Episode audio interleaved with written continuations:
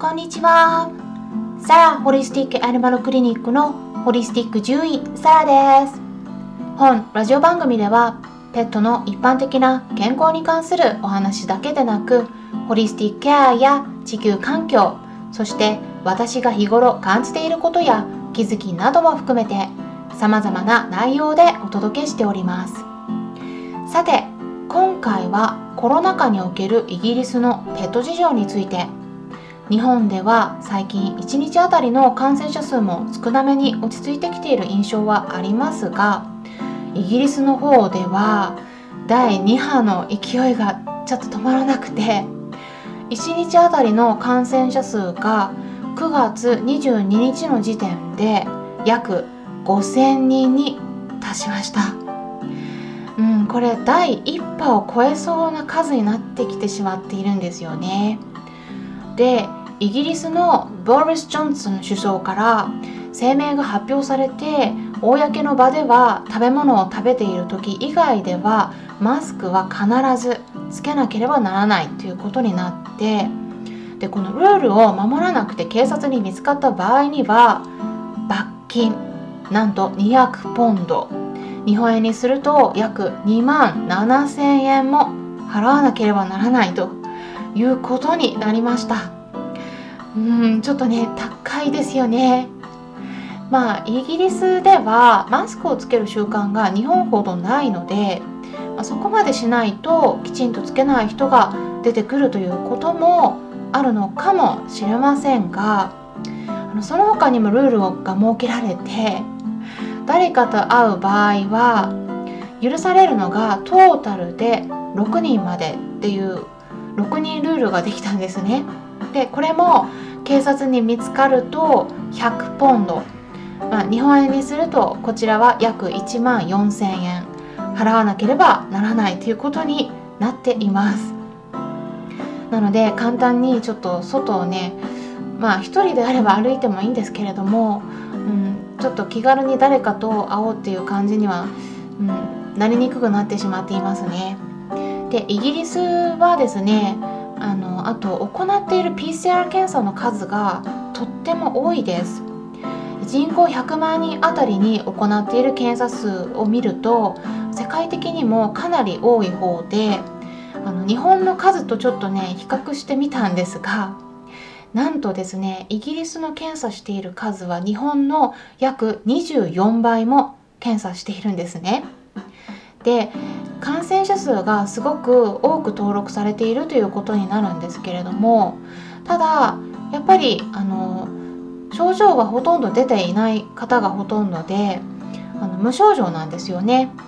でも大きな違いとしてはイギリスでは医療費の100%を国が負担しているということです100%ですからねあの私はイギリスに来て最初に病院に行った時にびっくりしたのがお会計がないっていうことでした。診察終わった後に待合室で待っていたんですね。でも名前を呼ばれることも何もなかったんでなんかただただ時間が経過していってでふとあれって思ったんですね。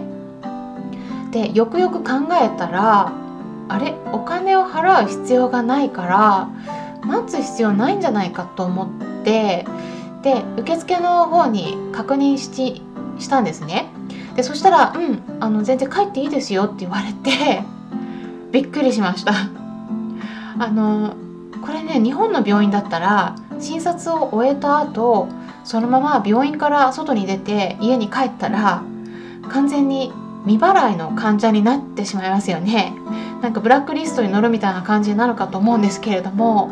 イギリスではそれが当たり前でお金を払う必要がないんです。なのでそういうことがあってからというものを私はもう診察が終わったらもうすぐに家に帰るようになっています、まあ、こういう制度っていうのは素晴らしいと思いがちなんですがただこういった新型コロナウイルスの感染が広がっているような状況では無料だからこそたくさんの患者さんが病院に押し寄せてきてしまって国にかかる金銭的な負担とか医療スタッフへの労働の負担が増えてしまっていますなのでそのためにできるだけ感染者数を減らすように厳しい対策が取られているということなんです。でそうするとイギリスでも日本と同じようにリモートワークが以前よりも増えたっていうこともあってて家で過ごす時間が増えたことで今度はペットを飼う人が増えてきています。それでこの前 BBC ニュースから公開されていたんですけれども、うん、子犬の値段が急激に上がっているということなんですね。でそこで公表されていたデータによると年間の平均価格として例えばイギリスの人気犬種であるコッカースパニュエルの場合去年では約800ポンドだったのに対し今年はなんと2100ポンドに跳ね上がっています。でそれからキャバリアとプードルのミックスであるキャバプーと呼ばれる犬種があるんですけれどもこの場合は去年では約1000ポンドだったのに対し今年は2800ポンドまで上がっています。ちなみに2800ポンドっていうのは日本円にすると約38万円です。これね平均価格です。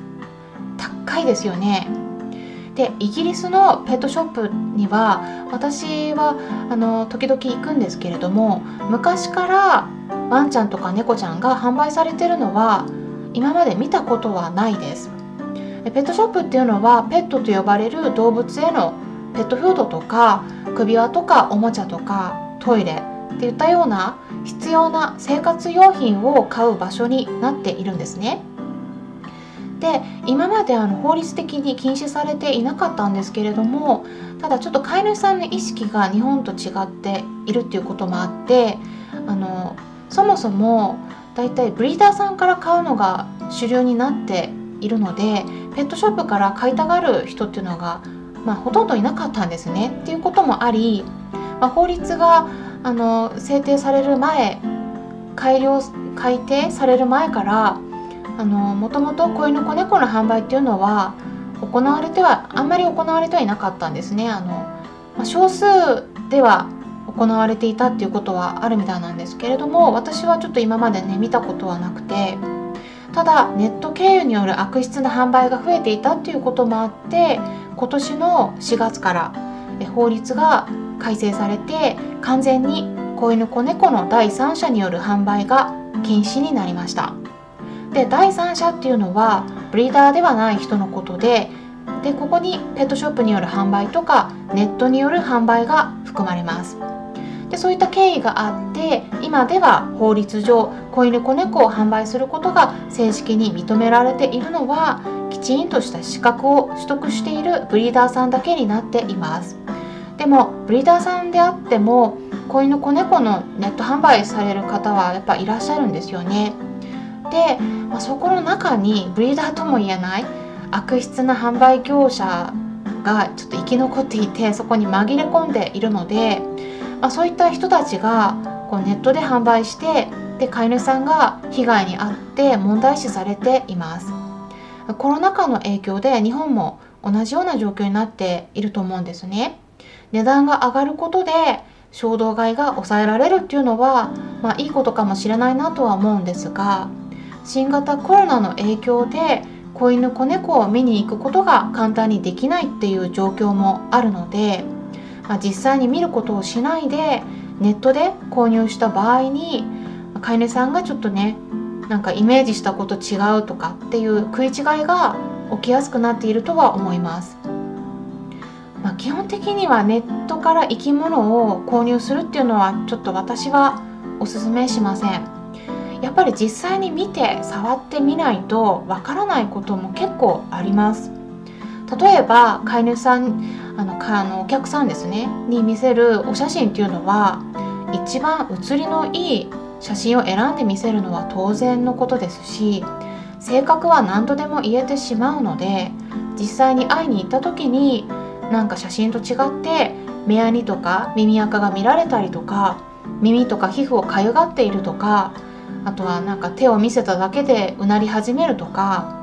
まあ、そういった写真を見ているだけでは決してわからないことに気づくことも直接見ることであるんですね。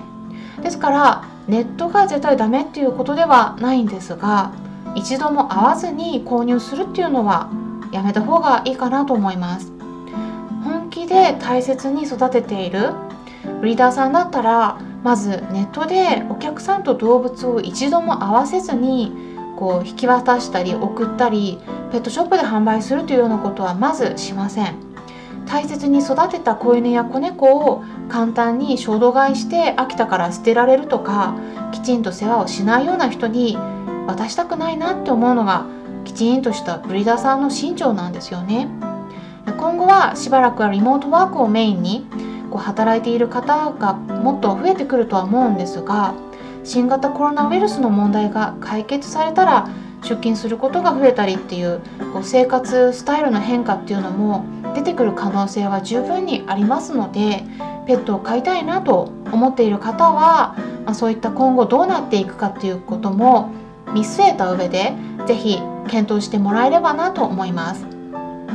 新型コロナウイルスの問題が解決されたからといって今度は飼育を放棄する飼い主さんが増えないことを祈りたいものですよね今回は新型コロナウイルスの影響を受けている今イギリスで起きていることイギリスのペット事情についてお伝えしました参考になったと思われた方はよろしければいいねボタンのクリックとかフォローもしていただけたら嬉しいです今回も最後まで視聴していただきありがとうございました。それではまたお会いしましょう。ホリスティック獣医、サラでした。